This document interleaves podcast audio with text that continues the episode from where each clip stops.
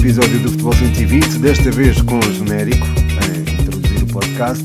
É um episódio muito especial porque é o número 180 e agora não me lembro, mas é um episódio especial de qualquer forma porque é, vai focar aqui em três temas específicos, nomeadamente os dois clássicos que tivemos nos últimos dois dias e que foram transmitidos em direto e exclusivo pela Sport TV, é preciso dizê-lo. É, portanto, o uh, Sporting Futebol Clube de Porto e o Braga Benfica, os jogos que sorriram às equipas lisboetas. O Benfica levou a melhor sobre o Braga e o Sporting levou a melhor sobre o Futebol Clube de Porto, em duelos onde. Um, ehm, curiosamente, não houve golos por parte das equipas nortenhas. Isto pode acontecer, eh, mas não é assim tão normal, especialmente no caso do Braga, que tem soluções ofensivas tremendas. Mas eu já entro mais em detalhe nestes dois jogos em particular. Antes disso, quero eh, abordar outro tema, e antes de abordar esse tema, gostaria também de falar do Threads, eh, uma rede social onde o 120 está presente e onde, sou sincero, tem-me dado algum gosto de criar conteúdo. Não sei se é por ser uma coisa nova, não sei bem, mas estou a gostar de criar conteúdo lá. também tenho criado mais eh, no X ou no Twitter, acabo por, eh, não digo replicar, mas quase.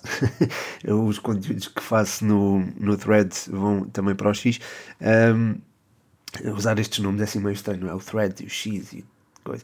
Uh, mas, mas pronto, tenho gostado de, de criar conteúdo por lá, portanto até gostava que passassem por lá e, e pronto, dessem também o vosso apoio, caso gostem, claro, de, desse tipo de conteúdo. É um conteúdo mais escrito, mais numa perspectiva de análise, mas pronto, é, é, é algo que, que me tem dado gosto de fazer, até porque já tinha saudades de escrever mais um bocadinho e também quero uh, fazer mais isso, uh, mesmo no Patreon em patreon.com.br futebol120 tenho deixado as 120 tips que uh, têm corrido bem, é verdade. Uh, passem por lá também para ter acesso a esse conteúdo e a outro também, quanto uh, produzir mais conteúdo além de crónicas e tips. Quer dizer, não é bem crónicas, é mais artigos de opinião que estou a, a pensar em implementar lá no, no Patreon. E pronto, e é isso. Uh, queria deixar esta, estas notas. Queria também deixar outra nota relativamente aos últimos podcasts. Foram gravados uh, a meio da semana, não é? Não sei se gostaram, se não gostaram. Uh, gostava de ter o vosso feedback em relação a isso. Um, isto é, ter uma cadência maior de podcasts se, ou de episódios durante a semana, se isso uh, vos agrada ou não. Uh, deixem a vossa, deem o vosso feedback. Uh, acho que pode haver a, a, questão de não ser tão regular e acompanhar mais aquilo que são uh, as tendências do, dos jogos. Uh, isto é, por exemplo, o, normalmente o Futebol 120 sairia ao domingo, mas como o, jogo uh, Sporting Porto aconteceu na segunda-feira, decidi gravar uma terça para também poder fazer a análise ao clássico, ou aos clássicos neste caso, não só, portanto, o uh, Sporting Porto, mas também o Braga Benfica. Mas já lá vamos, eu acho que primeiro é importante falar destas quatro equipas, sim, mas uh, na sorte ou no azar que tiveram uh, relativamente ao sorteio das competições europeias. Um, numa perspectiva geral, eu acho que o sorteio foi relativamente favorável. Eu acho que há condições para termos três equipas nos 16 avos uh, de final da Liga Europa. Quanto aos quartos final da Champions, eu acho que é algo mais é, discutível, mas vou aprofundar mais um bocadinho esta análise olhando para os adversários de cada uma destas equipas. Se calhar começo então pelo Arsenal, que calhou em sorte ou em azar ao Futebol Clube de Porto. Um, comparativamente com o ano passado, parece uma equipa um, não diria menos sólida, mas se calhar eh, com menor consistência uh, do que aquela que se apresentou na, na, última Premier League, em que deu toda a sensação de que podia eventualmente vencer a prova. Um, não fosse aquele, aquela quebra final, eu acho que o Arsenal ter sido sagrado campeão inglês. Eu acho que este ano a questão da de ter competições europeias uh, e de estar envolvido, portanto, em várias competições, acabou por ter um peso particular nesta equipa. Uh, de qualquer forma, a campanha que fez na Champions, a meu ver, foi irrepreensível.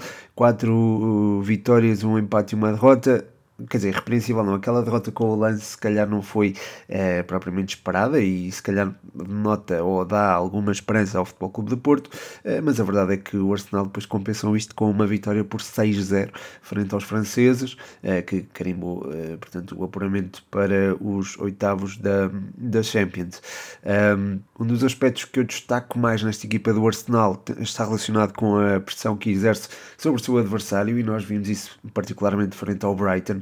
Sabemos que as equipas de 10 RB gostam de sair desde trás com alguma tranquilidade, quer dizer, tranquilidade salvo seja, mas um, gostam de ter o seu jogo um, ou, a sua, ou lá está o seu processo ofensivo bem suportado por uma saída de bola consistente uh, e o Arsenal não permitiu isso. Uh, o Saka e o Martinelli tiveram, enfim, incansáveis.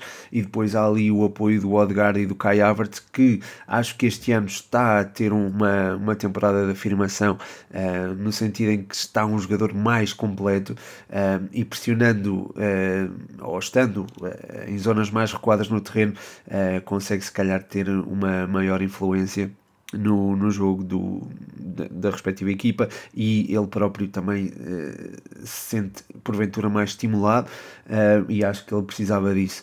Uh, o Odegaard e o Havertz são ótimos apoios de pressão ao Saka e ao Martinelli e eventualmente ao Gabriel Jesus Uh, e, e, acho que estes cinco homens são muito difíceis de, de superar uh, quando uma defesa procura sair uh, de forma apoiada. Se o Futebol Clube de Porto não pretender isso ou, não, ou evitar esse tipo de saída e conseguir saltar a pressão, eventualmente colocando mais homens no meio campo, acho que isso pode resultar, embora haja ali um, um homem chamado Declan Rice que tem comido ali um meio campo que é uma coisa doida, tem jogado barbaridades e acho que está a ser o, também um elemento em destaque e um elemento diferenciado deste Arsenal uh, nesta, nesta temporada. Uh, há aqui um, também uma narrativa gira, uh, que é do regresso de Fábio Vieira ao, ao Dragão, não é? Vai voltar, vai enfrentar a sua antiga equipa. esta temporada, enfim, tem aparecido espaço, aliás, eu acho que ainda não teve aquela uh, afirmação propriamente dita no, no Arsenal. Acho que é uma ótima solução de recurso, mas acho que é um jogador que se calhar precisa de jogar mais uh, do que aquilo que tem jogado.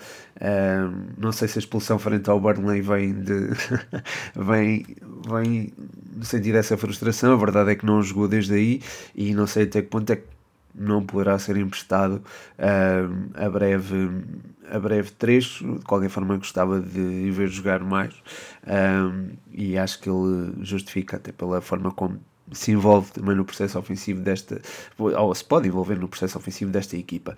Um, a nível defensivo o Arsenal se calhar está menos sólido do que o ano passado diria, mas uh, lá está, o processo defensivo também começa com uh, aqueles que exercem a pressão logo no primeiro terço e, e essa, essa pressão uh, acaba por tornar o processo ofensivo mais sólido, embora lá está, passando esta primeira fase de pressão, é mais fácil às equipas ferirem, entre aspas, o Arsenal e, e, a verdade é que os Gunners têm sofrido mais golos, vimos frente ao Luton Town, por exemplo, três golos feridos e, e, acho que antes disso também uh, contra o Wolves pairou a hipótese de o Arsenal enfim, perder pontos. O mesmo aconteceu também frente ao Brighton, em que aí foi mais o desperdício da equipa do que propriamente outra coisa, mas assim que o Brighton enfim, uh, conseguiu superar a primeira linha de pressão, ou seja, a partir do momento em que uh, sentiu o desgaste dos, dos homens da frente, uh, conseguiu superar essa pressão e por isso conseguiu também criar mais perigo. E acho que o Arsenal se ia vencer por um zero, desperdiçou imensas oportunidades e podia eventualmente empatar essa partida. Portanto, enfim, esta é, é, em suma a análise deste Arsenal. Enfim, uma equipa que tem tem algumas dificuldades na transição defensiva e se, lá está, se o, futebol, se o Futebol Clube de Porto conseguir uh, reforçar o meio campo e conseguir torná-lo eficaz uh, no sentido de pressionar um, eh, e de criar também dificuldades ao seu adversário, acho que uh, tem, terá hipóteses eventualmente de discutir a eliminatória. Um, depois, olhando para a sorte do, das outras equipas portuguesas. Uh, o Young Boys uh, calhou em sorte ao Sporting. Eu acho que é em sorte porque é, é uma equipa que, a meu ver, uh, tem as suas fragilidades. É certo que venceu ou superou o Estrela Vermelha, mas superar o Estrela Vermelha eu acho que qualquer equipa ou enfim, qualquer equipa do top 5, top 6 eh, de Portugal conseguia fazê-lo. É certo que provocou e conseguiu provocar algumas dificuldades ao Manchester City uh, no jogo da Suíça, mas eu acho que isso são jogos isolados uh, e são mais são partidas que, que acho que não servem de exemplo. Quer dizer, não servem de exemplo para aquilo que esta equipa é ou para a identidade desta equipa, mas claro que podem servir de referência para que o Sporting possa trabalhar sobre esse jogo, porque afinal de contas está ali o melhor que o Young Boys pode produzir e, e se calhar foi talvez o melhor jogo da época do Young Boys. Eu não confesso que não vi uh, jogos da Liga Suíça, vi, vi o que pude da Champions um, ehm, e daquilo que vi parece uma equipa muito vulnerável a nível defensivo. Isso viu-se também uh, frente ao Leipzig. O Leipzig nem, nem precisou de esforçar muito para uh, dar a camalhota no marcador, começou a perder, mas ou melhor, não foi a camalhota no marcador. Eu acho que houve um golo do do Leipzig, depois houve um gol do Young Boys e logo a seguir houve outro gol do Leipzig. Uh, portanto, acho que não houve muita dificuldade. O Leipzig não precisou de pôr um, um pé no acelerador uh, e acho que o Sporting também não precisará. Uh, lá está, claro que tem que ter as, as devidas precauções, uh, mas também tem, acho que tem tudo a favor. Aliás, o facto do Sporting também ter mais ritmo competitivo eh, quando chegar fevereiro acho que pode ser algo a favor e não contra eh, os Leões. Eh, afinal quer dizer o, o Young Boys só volta a competir dia 20 de janeiro e o Sporting vai continuar em competição. Eu sei que o Ruben Amorim se queixou disso mas eu acho que isso é algo que joga mais a favor do Sporting do que propriamente contra. Aliás, um, isto é algo que, a meu ver, também beneficiará o Sporting Braga, que vai jogar frente ao Karabag, um, a equipa do Azerbaijão que também terá este constrangimento, digamos assim, da pausa de inverno, só volta, eh, ou melhor, acho que vai ter um jogo antes de, do Natal e depois uh, só joga a 22 de janeiro, e isto, lá está, acho que eh, poderá fazer com que o Braga consiga solidificar processos durante este mês de pausa do, pronto, da equipa Azeri um, ehm, e uh, em competição, o que eu acho que beneficia sem dúvida alguma uh, os, os bracarenses e a partir daí também ter alguma vantagem competitiva. Um, ehm, no percurso de, deste, do Carabag na, na Liga Europa, um, ehm, salta à vista o facto de ter superado o molde é uma equipa norueguesa bastante competente e também com, com boa capacidade. Um, há também aqui alguns jogadores de quem eu gosto particularmente, nomeadamente o Yassin Benzia, é um jogador que, que sempre me fascinou e tenho muita pena que não tinha tido uma, uma carreira condizente com a sua qualidade. Ele prometia imenso uh, ao serviço do Lyon, foi uma pena não se ter conseguido afirmar. Uh, teve ali boas épocas ao serviço do Lille. Um, depois perdeu-se ali entre o futebol turco, o grego, um, regressou até a França, uh, mas, mas está, se calhar encontrou agora aqui um espaço de afirmação no Karabakh, resgatou um bocadinho daquilo que é o melhor da sua carreira, a meu ver, é quase sem dúvida alguma o melhor jogador desta equipa, que também conta com alguém que já foi entrevistado aqui no Futebol 120, o Leandro Andrade, ele que teve em destaque no jogo frente ao Aken. Um, marcou um gol logo no, no primeiro minuto, supersónico, e fez uma exibição também muito bem conseguida. Nesse jogo, curiosamente, o Benzia também marcou, e eu acho que isso poderá dar aqui uma, um toque extra um, a, esta, este encontro frente ao Braga. Temos aqui eh, dois jogadores de muita qualidade e que podem também contribuir para que o Carabag faça uma faça boa figura. Uh, agora. Uh, Acho que o, o Braga é claramente favorito para esta partida. Eh, é certo que também há, e também é preciso assinalar outros dois jogadores que eu também aprecio, o Juninho, eh, o brasileiro, eh, que enfim, que já passou em Portugal pelo, pelo Chaves, aliás, o ano passado fez, fez a época ao serviço dos Chaves, e há também outro jogador que é o Marco Jankovic, um médio centro que eu aprecio particularmente, já teve passagens pelo futebol italiano. E é, é alguém também eu, eu, gosto particularmente, mas eu acho que no, no, no cômputo geral este o Carabag é uma, é uma equipa é, com menos é, trecho que, o, que o Sporting Braga, tem menos profundidade de plantel que o Sporting Braga, isso certeza absoluta, e é uma equipa tem as suas fragilidades defensivas, apesar de, e, e, acho que é importante recordar, o jogo no Azerbaijão foi muito difícil para o Leverkusen, que só marcou uh, o gol da vitória aos 93 e nos descontos. Portanto, uh, acho que isso também deve ser uh, tido em consideração quando o, o Sporting Braga analisar esta partida, ou este adversário, diria.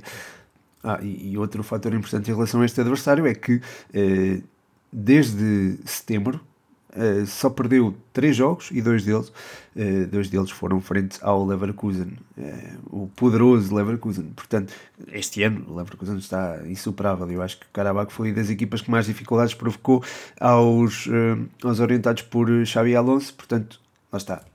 É preciso ter isto em consideração. Não é uma equipa qualquer e o Braga sentirá certamente algumas dificuldades. Até pela questão da deslocação, não é? 8 horas de viagem até o Azerbaijão não vai ser fácil. Ainda assim, acredito que os bracarenses levem a melhor. Por fim, o Benfica vai enfrentar o Toulouse, uma equipa do, enfim, do campeonato francês, não, está, não tem estado muito regular Uh, esta é uma verdade. Uh, o ano passado é certo que conseguiu a qualificação europeia, eu acho que isso é de se tirar o chapéu. Agora, este ano, uh, são apenas duas vitórias em 16 jogos. É uma equipa que empata muito, tem 8 empates na, na Liga Francesa, é, é, a rainha dos empates, ou o rei dos empates, como preferirem. Um, e tem também a particularidade de, uh, enfim, ter tido um percurso na Liga Europa uh, onde apanhou o Liverpool e por isso terá sido condicionada. Ainda assim, eu acho que o percurso da Liga Europa foi um bocadinho distinto daquilo que tem feito no, na Liga 1 uh, eh, e uh, um dos melhores resultados, uh, e um, um espelho disso mesmo, diria, é o resultado frente ao Liverpool, em que acabou por derrotar os Reds por 3-2. Um, e também é preciso deixar aqui bem saliente: esta equipa um, do, do Toulouse superou o Union Saint-Gilloise, que é uma equipa que o ano passado provocou muitas dificuldades ao Sporting Braga e curiosamente também derrotou o Liverpool. Uh, portanto, são, são fatores a ter em consideração. Nesta equipa do Toulouse destaco o Rasmus Nicolaisen, um central com, com muita qualidade, central dinamarquês, eh, que normalmente tem ao seu lado o Logan Costa, um jogador também muito interessante, também um, ehm, um central. Um, lá está, é uma equipa que tem esta, tem esta vocação, tem também um lado físico muito acentuado, e eu acho que o Benfica vai ter que se precaver em relação a isso. Um, e tem também na, na, defesa a sua força, embora lá está. Um, a equipa seja também algo uh, vulnerável neste aspecto, um, porque por exemplo, frente ao Lyon acabou por perder por 3-0 e o Lyon estava numa fase também muito precária, um, ou seja, é uma equipa que tem no processo defensivo a sua solidez ou a sua força, mas uh, há jogos em que as coisas, uh, quando as coisas não correm bem, as coisas descambam e, e viu-se também, por exemplo, frente ao Liverpool, uma derrota por 5-1 que antecedeu uma derrota por 3-0 frente ao Montpellier. Portanto, acho que há aqui condições para que o Benfica possa explorar isto mesmo sobretudo se conseguir manter a solidez defensiva, algo que, a meu ver, conseguiu frente ao Sporting Braga e faça esta transição fantástica ao minuto 18 para uh, os jogos deste fim de semana, começando, portanto, aqui uh, no uh, Braga-Benfica, um jogo ao qual eu já fiz uma análise, não é? No Threads, passem por lá, mas aproveito para, para complementar. a meu ver, o Benfica entrou bem na partida e eu acho que isso acabou por fazer toda a diferença. O golo inaugural do Tengsted tornou a equipa muito mais confortável na partida e a partir daí uh, conseguiu gerir melhor o encontro. Isto este lance acaba, acaba por surgir a partir de um erro do Zalazar. Um, e não sei se foi devido a isso ou não, mas acabou por sair logo na, na primeira parte, jogou apenas 33 minutos. Um, um erro de Zalazar acabou por uh, permitir que o Benfica recuperasse a bola em, em zona adiantada. Uh, a bola vai para o Coxu, que faz um passe delicioso ali para o Tankstead. Aliás, eu acho que o Coxu fez dos melhores jogos ao serviço do Benfica esta temporada, ou se calhar até o melhor jogo ao serviço do Benfica. Uh, muito certinho ali no passe um, muito forte também na, na forma como conseguiu condicionar a saída, de, a saída contrária, isto é, a forma como conseguiu pressionar à frente e também uh, como conseguiu dar auxílio uh, em zonas mais recuadas e foi, uma, uma, foi muito importante ali na, na zona intermediária que, a meu ver, no início do, do jogo uh, esteve, enfim, praticamente não houve meio campo, foi um deserto ali, uh, que permitiu também que o jogo fosse uh, bastante uh, vivo e houve ali uma intensidade imensa logo no, nos primeiros instantes e acho que foi uma partida também muito interessante nessa perspectiva. Houve vários lances de perigo logo no, nos primeiros instantes e prometia se calhar mais golos. A partir da entrada do André Horta e da saída do Zalazar, acho que o Braga conseguiu ter mais critério na, na forma como construiu uh, o seu processo ofensivo, a forma como gizou uh, cada jogada ofensiva e, portanto, houve ali uh, maior consistência. a equipa conseguiu ter mais bola quando se acercava da zona da, da baliza do Benfica e passou a ser mais consistente. Eu não digo mais perigosa, mas mais consistente e uh, nessa perspectiva conseguiu ter mais o controle do jogo. Antes disso, houve várias, foram várias uh, as oportunidades que o Benfica teve, explorando precisamente a linha defensiva adiantada do Sporting Braga e também ali uh, alguma maciez do meio-campo dos bracarenses. eu acho que isso acabou por fazer um bocadinho a diferença na, nesta partida o Benfica ao fazê-lo uh, tornou-se, aproximou-se também de, de, um eventual 2-0 e, e, teve perto de, de, o fazer até eh, através de um lance de bola parada de Maria, tirou ao, ao poste, depois o Otamendi na recarga acaba por não conseguir fazer o golo. Uh, lembro-me também de um lance do, do Rafa uh, no início da segunda parte, isto já no contexto da entrada do André Horta, claro, um, eu, quando o Braga já era, a meu ver, mais consistente. Houve também um lance com o João Mário que fez um passe para, para, para o guarda-redes do Braga isto, lá está, para ilustrar se calhar eh, o desperdício que o Benfica teve e se calhar aquilo que podia ter, eh, ou também ilustra de certa forma a forma como estava confortável no jogo e a forma como também chegou uh, com perigo às zonas de finalização. Um, a meu ver, eu acho que foi o Benfica foi também muito um, eficaz na forma como recuperou a bola. Um, acho que aqui tenho que dar o, mais uma vez o louvor a, a Coxu, mas também a João Neves e também a Morato, que uh, no flanco esquerdo foi, enfim, já parece que jogou a lateral esquerdo ou a defesa esquerda, eu acho que é mais correto chamar-lhe um defesa esquerdo uh, a carreira toda. Apesar de estar condicionado por um amarelo logo no início do, da partida, foi um jogador que se apresentou com, com muita qualidade e acho que acho que fez a diferença o facto de ele estar presente e de, de, de criar ali uma barreira uh, importante para que a irreverência de Álvaro Jaló, sobretudo a dele, uh, não, não criasse mais perigo do que aquilo que acabou por criar. Um, depois, em relação ao Braga, também teve essa, teve essa.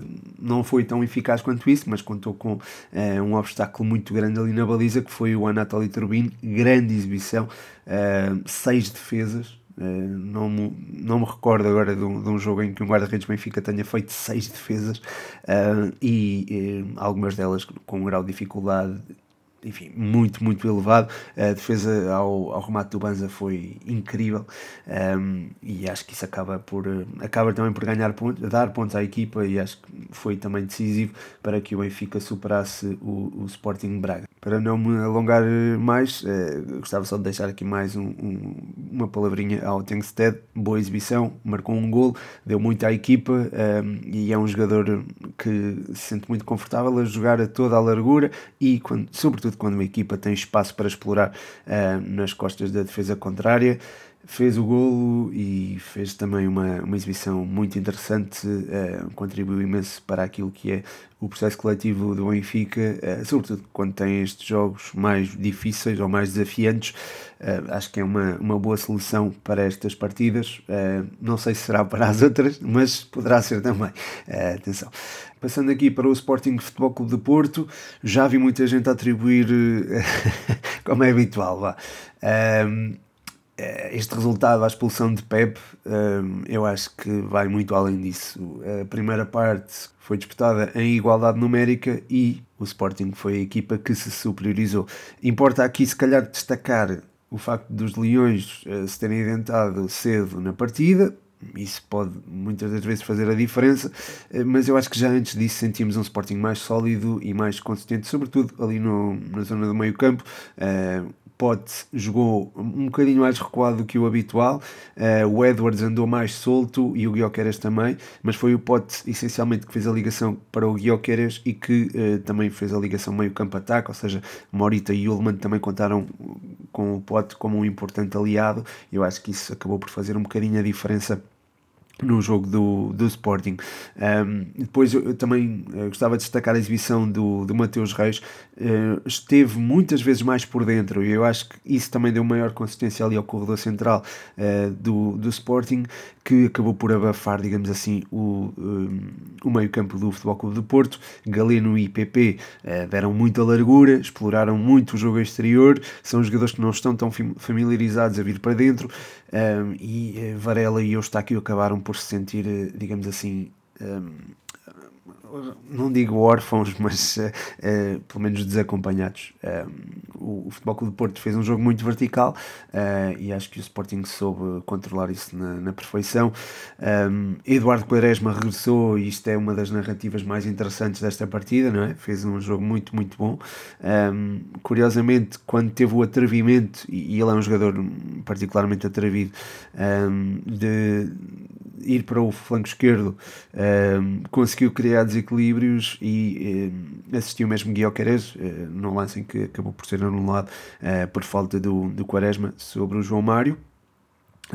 Ainda assim, um, é destacar essa, essa jogada e também a exibição do, do, Eduardo, do Eduardo Quaresma uh, em geral. Na segunda parte, também ver sentiu-se se calhar a ausência de Pep, ou a expulsão de Pep, ou a inferioridade numérica do Futebol Clube de Porto, até porque 10 minutos depois da expulsão houve o golo de Pote, assistido por Guilhoqueras, que fez uma exibição monumental. Eu ainda não falei dele, estava aqui a guardar também para, para o fim da análise. Guilhoqueras é um jogador enfim, muito diferente daquilo que temos no nosso campeonato e se calhar até distancia-se de outros jogadores uh, que existem até no, no futebol mundial. Tem um, uma explosão enfim, impressionante. Uh, tem um, um arcabouço físico também incrível e a nível técnico não, não fica nada atrás uh, em todas estas capacidades que eu referi. Ou seja, a nível físico é um portento, é um jogador incrível, faz-me lembrar uh, Hulk, até. Um, e a, a, nível eh, técnico, acho que faz-me também, e a nível de, de definição, faz-me lembrar um bocadinho o, o Darwin, embora seja superior mesmo ao Uruguai nestes aspectos. Portanto, é ali uma mistura explosiva e é um jogador que é muito diferente uh, daquilo que existe no Campeonato Português e é um jogador também que pode decidir jogos, como acabou por decidir este frente ao Futebol Clube de Porto, podia também já ter decidido o jogo uh, no Estádio da Luz, mas o Benfica acabou por uh, dar a camalhota no marcador. Enfim, é, é um jogador muito diferente e é um jogador que pode dar muitas alegrias ao Sporting. Não sei até que ponto ou até onde é que vão estas alegrias, uh, não, não consigo já dizer, mas uh, o Sporting está em primeiro lugar e tem legítimas ambições para sonhar.